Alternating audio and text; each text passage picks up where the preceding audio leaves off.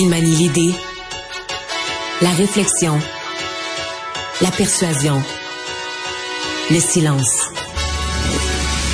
Mario Dumont. Informé, cultivé, rigoureux. Il n'est jamais à court d'arguments. Mario Dumont. Pour savoir et comprendre.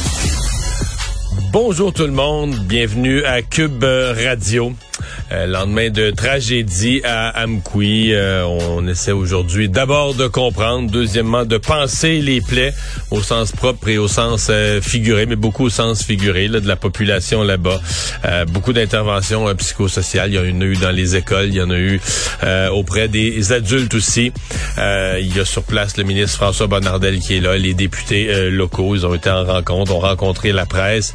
on parle toujours le même bilan, là, donc deux personnes décédées euh, neuf blessés. Il y en a trois qu'on disait ce matin lors du rapport des services euh, du centre de traumatologie euh, à Québec, parce que c'est à Québec, au CHU de Québec, à l'hôpital Enfant Jésus, qui sont maintenant, qui ont été transportés par avion durant la soirée et la nuit. On dit que trois sont encore dans un état critique. Les autres, dont deux enfants, parmi les ceux qui les patients dont on ne craint pas pour la vie, qui sont dans un état stable, il y a deux enfants. On raconte qu'il y avait une famille au complet qui se promenait, un petit gars, sa petite sœur dans un pouce-pouce, et les parents, grands-parents. Et eux auraient été tous ramassés de plein fouet par la camionnette. Tout de suite, on s'en va rencontrer l'équipe de 100% Nouvelles. 15h30, on retrouve le collègue Mario Dumont euh, dans les studios de Cube. Bonjour Mario. Bonjour.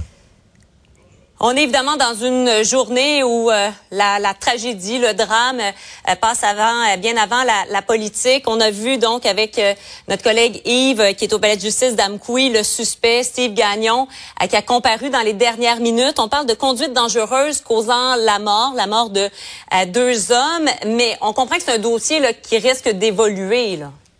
Ouais, parce que je pense que c'est un peu ce que fait toujours la police. Il faut que l'individu comparaisse dans les 24 heures. Il faut déposer des accusations à ce moment-là qui justifient de le garder incarcéré, etc. Mais euh, ce que j'entends de la plupart des experts, c'est qu'on ne peut pas exclure du tout, du tout à ce point-ci. Si on prouve d'une façon claire euh, qu'il c'était plus juste de la conduite dangereuse, il a volontairement monté sur le trottoir, etc., a volontairement frappé mm. les gens. Dans ces cas-là, il peut être accusé de meurtre, là, dépendamment si c'était prémédité ou pas prémédité, meurtre au premier ou au deuxième degré. Mais il peut être accusé de meurtre, dans lequel cas son, son véhicule, c'est plus de la conduite, c'est que ton véhicule devient carrément une arme pour commettre des meurtres et des tentatives de meurtre là, chez ceux qui seraient, chez ceux qui ont été blessés, là, qui euh, s'en sont sortis.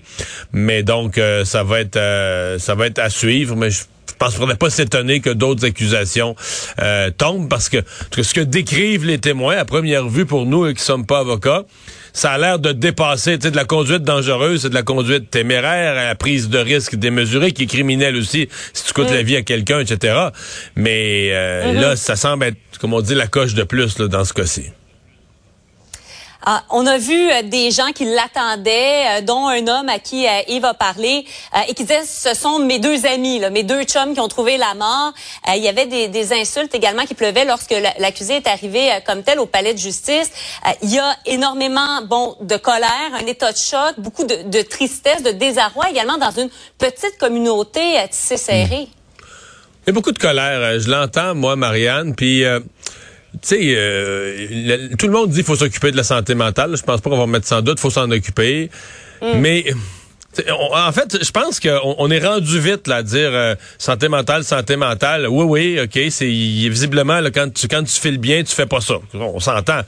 Mais tu sais, euh, j'entends toutes sortes de gens, puis même ailleurs, parce que d'ailleurs dans le monde aussi, on a ces problèmes de gestes irrationnels, complètement fous, qui coûtent, tu sais, des, des déclencheurs, puis ça coûte la vie à des gens. Et peut-être qu'un jour, il faudra se poser la question sur euh, sur les substances, problèmes de santé mentale, mais qu'est-ce que tu as consommé dans, dans, dans, dans ta vie? C'est quoi le niveau de responsabilité des gens? Parce que souvent, quand on regarde les problèmes de santé mentale, on se rend compte après qu'il y a eu de l'eau. Je ne sais pas dans ce cas-ci, je connais pas l'individu du tout, mais qu'il y a eu, par exemple, de l'eau, euh, de la lourde consommation, de toutes sortes de produits, de toutes sortes de drogues achetées n'importe où, etc. Et là, tu parles à des experts, puis ils vont te dire, bon, ben c'est sûr que quelqu'un qui prend ça pendant une décennie ou deux, euh, pouf, à moins qu'il y ait une santé mentale particulièrement solide, il met en place toutes les conditions pour avoir des problèmes aggravés de santé mentale. Euh, là, à ce moment-là, la mm. responsabilité de ceux qui prennent ces substances-là, de ceux qui les vendent, on dit oui, c'est un accident, puis là, tout de suite, dès que l'accident arrive dans les médias, on dit ah, santé mentale, santé mentale. Mais y a-tu quelque chose derrière ça, comme société, là, si on est appelé à changer, à vouloir éviter ça, y a-tu des choses, des questions plus profondes qu'il va falloir se poser? Parce que ça arrive de plus en plus. Puis sincèrement, moi, j'ai l'impression que des gens qui vivent là avec, euh, tu sais, euh, limite, là, toujours, toujours, on sait pas trop, ils sont extrêmement fragiles de la santé mentale. Plus ils voient de ces événements-là, plus ça s'ajoute comme dans leur carnet comme des options. Tu sais, que si tu voulais un jour faire un gros geste, ah ben regarde dans ça, il y en a un qui a foncé avec son camion dans une foule. Comme si c'est, comme toutes les, les pires folies qu'on voit, meurtrières, euh, ben, pour, pour une mince partie de la population, c'est comme ça devient des options. Ah, c'est comme une affaire que je pourrais faire. Fait que plus il s'en ajoute des, des, des, aberrations, des actes abjects, plus s'en ajoute, mais plus la liste s'allonge de ceux que, que certains pourraient être tentés de copier. Parce que ça, foncer dans une foule avec son véhicule, sincèrement, on voyait pas ça. Là. Ça a commencé avec des terroristes là, qui faisaient ça, qui ont trouvé ça parce que le terrorisme était tellement surveillé dans les avions et tout ça. C'est devenu l'acte terroriste simple. Regarde, souviens-toi de Nice en France, là, une, fête, je pense, c'était le 14 juillet? Une fête populaire, et ben bang, camion fonce dans la foule, tue une centaine de personnes. Mm, Donc, mm. Ça devient de, nouvelles options. Et regarde, ça, à un moment donné, ça devient, euh, ça devient inquiétant. Tu te dis, tu vas être en sécurité où, là, dans, dans quelques années? Ben, c'est ça il y a toujours une perception, ou en tout cas, il y avait une perception que ça pouvait arriver plus souvent dans des grandes villes, des grands centres. Tu parlais, euh, bon, Nice, on peut parler de Toronto, euh, c'était le cas également à Berlin, en Allemagne, euh, au, marché de Noël et tout ça. Mais là, dans une petite ville, euh, 6 000 âmes, un peu plus, est-ce que c'est pas la fin aussi de une espèce d'innocence, d'une espèce de paix d'esprit que à Amkoui, personne n'avait l'impression que pouvait arriver quelque chose comme ça? Ben, tu sais, euh, à partir du moment où l'aberration va à ce point, puis je sais que c'est bizarre de dire ça parce que c'est aussi aberrant que de le faire au nom d'une cause, parce que ça fait pas vraiment avancer ta cause. Mais c'est comme si ça nous fournissait une explication. Le terrorisme, puis là, ben, on haïssait le terrorisme. Mais là, c'est que les gestes arrivent, des équivalents, finalement, de gestes terroristes, mais là, euh, les deux derniers, puis là au Québec, regarde, quand même une petite société sur terre, on a eu deux gros là, à peu près dans, dans un mois. Euh, un autobus rentre dans une garderie, on peut pas pas faire le lien. Là, je comprends qu'il y a toutes sortes de petites différences. Dans un cas, c'est un véhicule de, de, de ville, un autobus, mais il y a quand même beaucoup de parallèles à faire. C'est-à-dire que ça sort de nulle part, t'as pas d'explication, mm. t'as un individu de la place, un gars de Laval, un gars d'Amkoui, puis bang, il pose un geste, écoute, fauche des vies au hasard comme ça, là, tu sais, euh, t'es à mauvais, t'es au mauvais endroit à ce moment-là, c'est sur toi que ça frappe, puis euh, salut, euh, on vient de t'enlever la vie. C'était le cas de deux bambins à Laval, c'était le cas de deux monsieur plus âgés hier, deux enfants qui sont à l'hôpital, à l'enfant Jésus à Québec, qui ont été plus chanceux, semble-t-il. Ils, eux, on craint pas pour leur vie, mais quand même, ils étaient un dans le pouce-pouce, là, à côté, puis bang. Alors, c'est, on est dans un monde de complètement absurde, de complètement sans explication, et t'as raison de dire, mais à partir du moment où c'est ça, il y, a plus de notion d'une grande ville, d'un petit village, où ce du monde, il peut y avoir des, victimes. en même temps, il faut continuer à vivre. On peut pas vivre dans la peur. Tu peux pas marcher sur le trottoir et avoir peur de tous les véhicules que tu croises. Mais euh, c'est... Disons que c'est préoccupant. Moi, je trouve que ça va nous, ça va devoir, ça va devoir nous interpeller, nous poser des questions plus profondes que juste dire santé mentale. OK, mais les problèmes de santé mentale, est-ce que c'est parce que ce sont des problèmes qui n'ont pas été traités, le système hospitalier, etc., on n'a pas fait les suivis, ou est-ce que c'est des problèmes de santé mentale qui ont été induits par des consommations de drogue, de merde, puis là, ben moi, je vais aller poser des questions à, ceux qui les ont consommés, ceux qui les vendent. Il y, a comme un, un questionnement, un deuxième niveau de questionnement. Là. Euh, Mario, le ministre Bonardel, ce matin, euh, il a dit qu'il avait pensé tout haut, là, a évoqué la possibilité d'éventuellement regarder pour peut-être révoquer le permis de gens qui auraient de, de, de graves problèmes de santé mentale ou enfin d'analyser tout ça. Euh, par la suite, il a un peu remis la, la à dents dans le tube en disant, bon, c'est pas un exercice qu'on va faire. Qu'est-ce que tu as pensé de tout ça? Ben, je comprends ce qu'il a voulu dire. Euh, la question, on se l'est tous posée. Donc, il s'est posé à haute voix la même question que les autres. En même temps, moi, je l'ai mm. posé ce matin au, euh, au psychiatre Gilles Chamberlain qui disait, ben, c'est déjà le cas.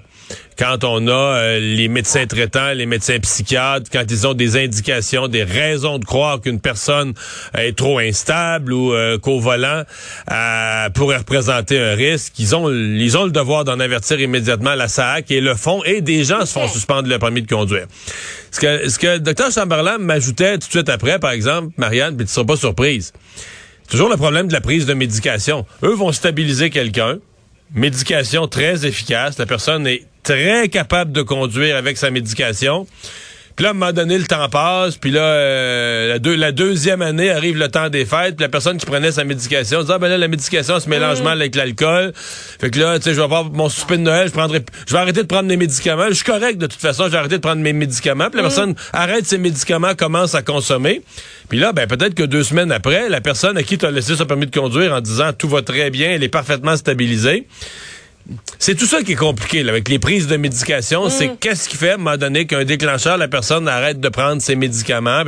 Euh, qui surveille ça? Qui s'assure? Est-ce qu'il y a des personnes responsables autour? Parce que c'est un peu ça la désinstitutionnalisation. Notre nouvelle politique de santé mentale au Québec depuis 30 ans, on a fermé les instituts, les hôpitaux psychiatriques, là, à quelques exceptions près, on a tout fermé ça en disant dorénavant, c'est la communauté qui doit prendre en charge les gens. Or, tu le sais, il y a beaucoup de gens qui vivent seuls, beaucoup de gens qui ont peu d'entourage, peu de suivi. Et euh, donc, dans ces cas-là, tu dis que c'est des gens qui sont fragiles et dont la prise de leur médication, euh, pas beaucoup de supervision. S'ils arrêtent, ils sont, dans certains cas, le risque, c'est qu'ils sont les seuls à le savoir.